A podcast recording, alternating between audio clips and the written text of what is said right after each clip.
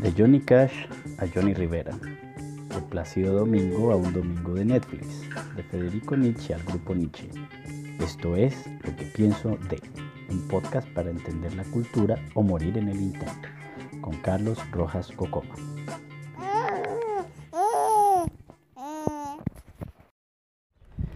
Pues bien, buenos días a todos en esta eh, segunda entrega.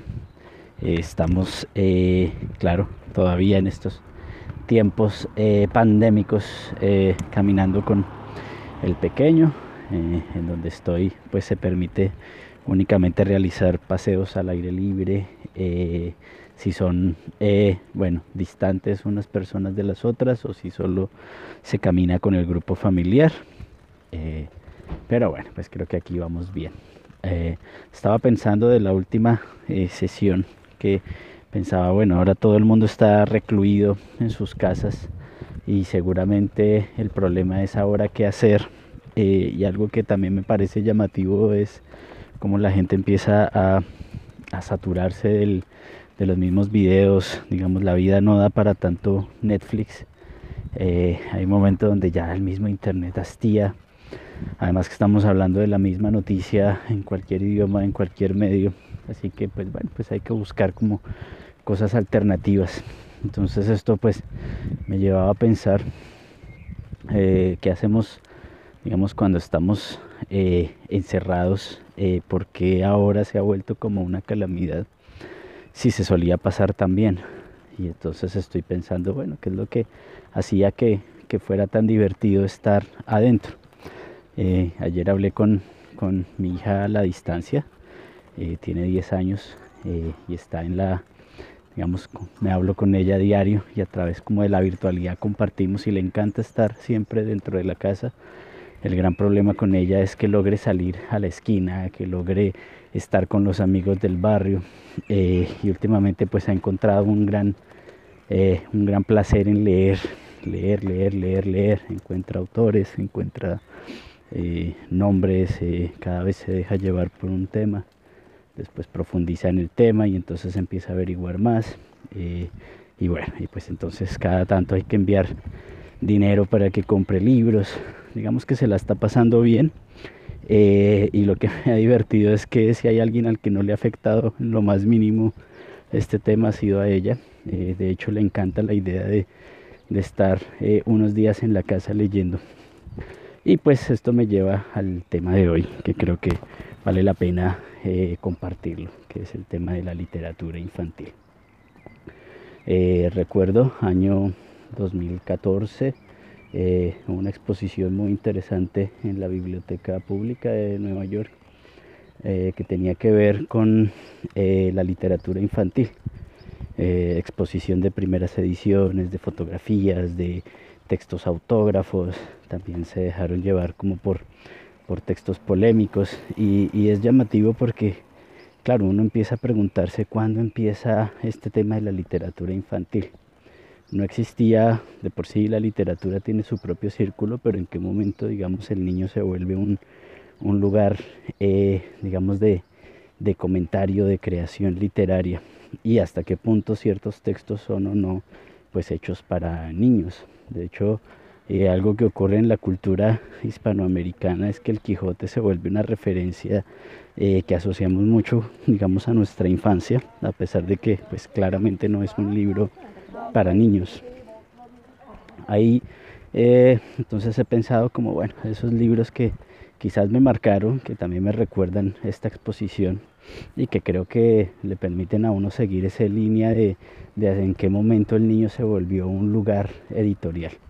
Ahorita estamos en el gran boom de la edición del libro infantil, eh, sobre todo porque tras ese momento de, auge del libro electrónico, que sigue en, auge, eh, el libro infantil se volvió como un objeto preciado y me lleva también a, lo que eran los libros, al menos eh, en el momento en el que yo crecí, que es el objeto, coleccionarlo, guardarlo, cuidarlo. Un libro se volvía como un pequeño viaje eh, que digamos es lo que desaparece con esas eh, virtualidades como las que hablamos en el episodio anterior. Eh, estoy pensando en el primer texto, ese texto de Lewis Carroll, Alicia, Alicia en el País de las Maravillas, Alicia a través del espejo. Claramente hubo diversas interpretaciones fílmicas, las últimas de Tim Burton no quería hablar en esta ocasión de cine, pero nombrémoslo, eh, de un Tim Burton que quizás eh, eh, perdió como ese encanto técnico del, detalle y se, decantó por los efectos especiales, por la, digamos, por la, la computación animada y perdió como algo que pudo haber ganado con Alicia, que son toda esa cantidad de preguntas acerca de lo real, de lo irreal, del absurdo, de la lógica, que es lo que hasta el día de hoy nos llama la atención pues Lewis Carroll siempre intenta asociarse a esa idea de, la idea de que sea matemático con su lógica y de las muchas interpretaciones que hay por ahí. Entonces intentan ver cuál era la lógica matemática en Alicia y la verdad es que no hay tal. Justamente de lo que se trata es hasta qué punto podemos partir eh, lo que entendemos por lógica, hasta qué punto el absurdo puede llevarnos en una historia en la que en el caso de Alicia eh, ni siquiera hay un punto final, eh, ni siquiera hay un logro al cual llegar. Lo único es despertar de ese sueño que se encuentra pues a través de la, de la cueva, de la madriguera de un conejo o a través del espejo. Esos juegos lógicos eh, de las cosas interesantes que uno puede ver en Lewis Carroll, aparte del hecho de ser matemático, pues era también el hecho de ser fotógrafo y el hecho de haber entablado amistad con, niños o bueno, con niñas. Eh, creo que son como elementos de despejar la mente y gran parte de la vigencia que tiene acercarnos a uno y al libro de a los libros de Alicia eh, es eh, bueno pues es reconocer o ponernos ese reto simple de, de, hasta qué punto podemos quebrar el sentido lógico de las cosas. Obviamente nuestro lenguaje, nuestra eh, forma de, actuar en el mundo opera en sentidos lógicos de causas y consecuencias. Eh, así que un libro que nos lleve al, bueno, ¿y qué pasa si una causa no nos lleva a una consecuencia o consecuencias sin causas? Eh, que quizás el símbolo más llamativo es esa risa sin boca ni dientes que se expresa en el texto, o sea, cómo establecer una sonrisa sin boca ni dientes que me parece pues eh, una bella eh, conclusión de lo que podemos como entender como en ese, en ese lindo pequeño libro de Alicia que invito como a repasar nuevamente.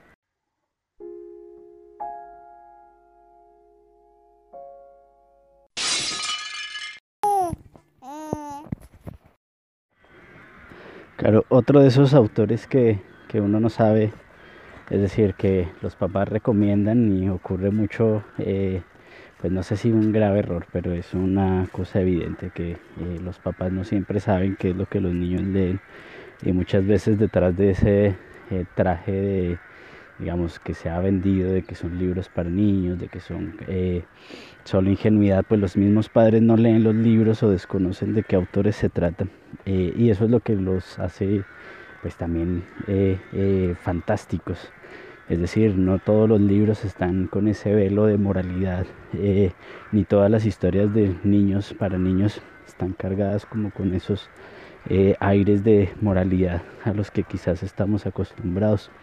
Creo que un ejemplo claro es la historia de, la sirenita eh, de Hans Christian Andersen y su adaptación Disney.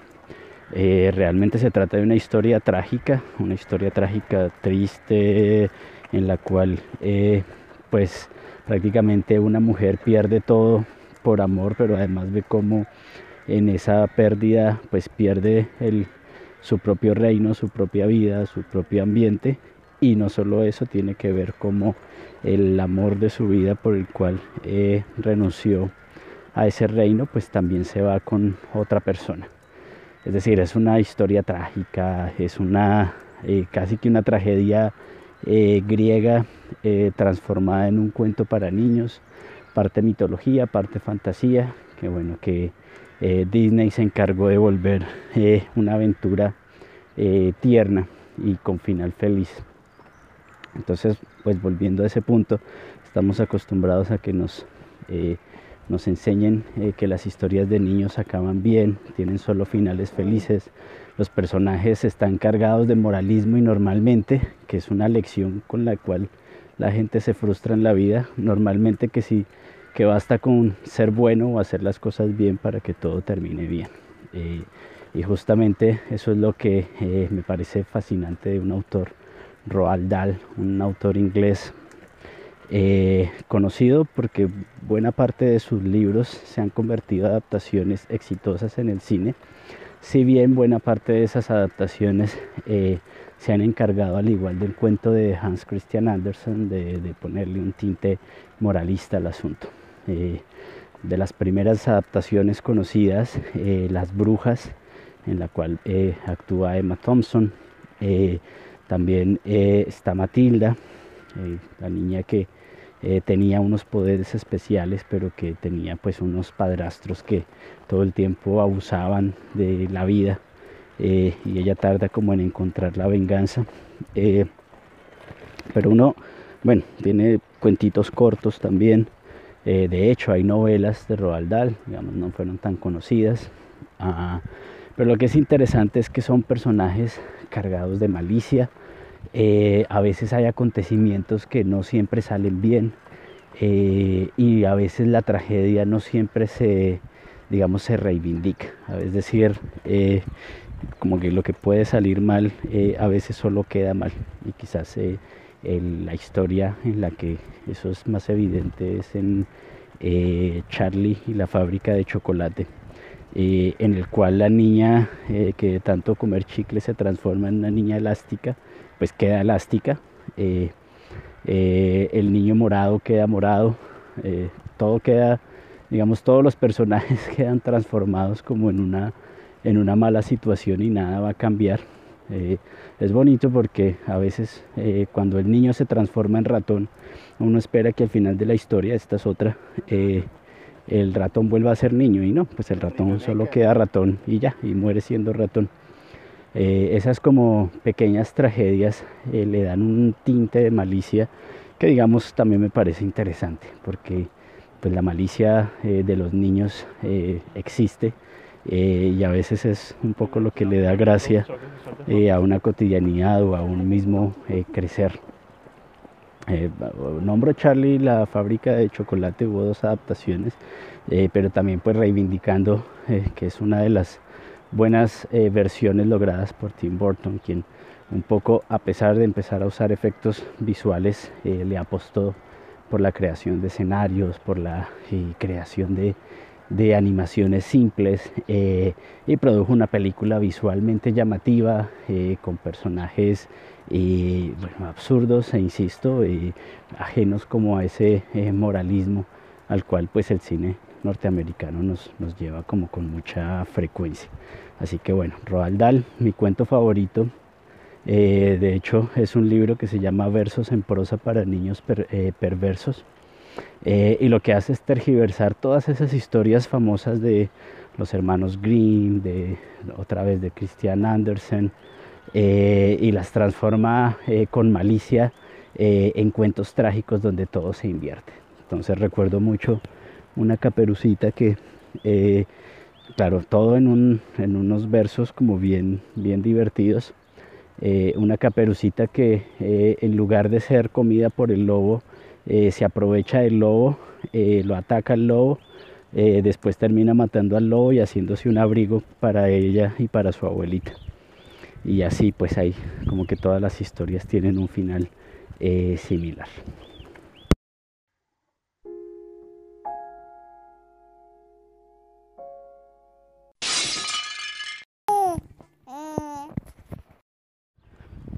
Finalmente, eh, claro, para responder porque a veces entra estos sonidos de pájaros, de gente.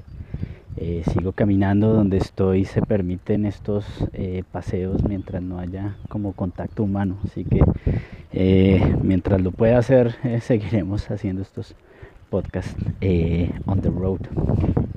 El último texto del cual quería hablarles, o de la última autora, es eh, bueno, una persona bastante particular y un texto bastante visionario que hoy debería ser más llamativo que nunca. es el famoso Pipi, Pipi Landstrup, o como lo tradujeron en español, Pipi Calzas Largas. y bueno, Pipi, Pipi Longstocking also. Pipi es un personaje creado por la autora ah, sueca eh, Astrid Lindgren. Eh, ella lo escribe en el año 45 o lo publica en el año 45.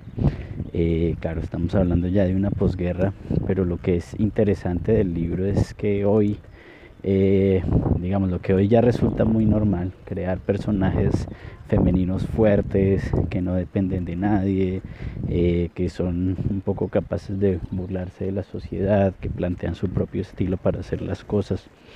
Eh, esto que hoy, digamos, ya se está yendo al otro polo, en su momento pues era la primera. Es decir, pensemos que que todavía estábamos en un momento en el cual las historias para niños estaban como no solo cargadas de un moralismo, sino llegando eh, una y otra vez a los, pues a los mismos referentes culturales, a los mismos lugares comunes. Eh, Pipi Calzas Largas tiene lo mismo, el mismo encanto quizás que los textos que ya mencioné. Y de hecho este podcast debería llamarse como eh, Fábula sin moraleja o algo así. O efectivamente como el libro de Roald Dahl. Eh, cuentos para niños perversos, eh, porque los textos o los libros de, Astrid Lindgren sobre Pippi no tienen eh, moralejas, eh, no giran alrededor del, final feliz y no se espera tampoco que sea un personaje propiamente moralista. Pues de hecho, el, el antagonista de Pippi siempre son los policías que tratan de apresarla y pues siempre fracasan, a pesar de que Pippi se eh, trepa en los tejados del de, pueblo, a pesar de que Pipi eh, se come todos los pasteles, a pesar de que eh, pues Pipi está de pelea con todos o está haciendo justamente lo que no se debe. Entonces es un montón de pequeños actos irreverentes, vive con un pequeño miquito y con un caballo dentro de la casa.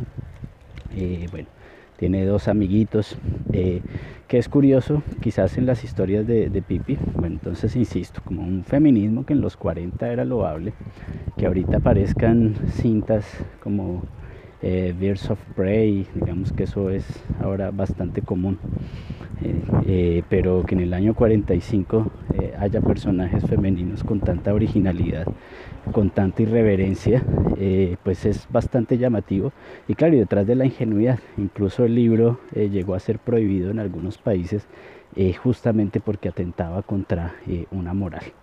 Y creo que bueno, que eso le ayudó a su prensa y hasta el día de hoy es un libro tremendamente vigente. ha habido también adaptaciones en, en animación, ha habido adaptaciones en televisión, hubo una de los años 70 que hasta el día de hoy es, es bien entretenida, se puede consultar en, en YouTube. Ah, cosas interesantes, eh, pues sí, Astrid Lindgren como visionaria, haber logrado este personaje, eh, pero también eh, quizás lo que a mí me llama la atención es que no esconde la tragedia, que eso es algo que bueno, que quizás no, no tenemos, y es lo que hace diferente, a diferencia de Roald Dahl o a diferencia de, de Lewis Carroll hay tragedia. Es decir, eh, la madre de, Pipi muere, el papá eh, vive lejos, al punto de que pareciera que no, que no, eh, pues que no, no, existe y que pareciera un invento de ella la propia Astrid Lindgren lo reivindica en otro eh, libro en el cual eh, pues ella va a buscar a su papá a la isla de Tucatuca. Pero bueno, es decir, la tragedia no se esconde en la infancia, a veces son niños huérfanos, a veces son niños que, hay que, que deben trabajar, eh, a veces son niños que son niños también que sufren, es decir, que sufren de soledad, que sufren de tristeza, que sufren de aislamiento.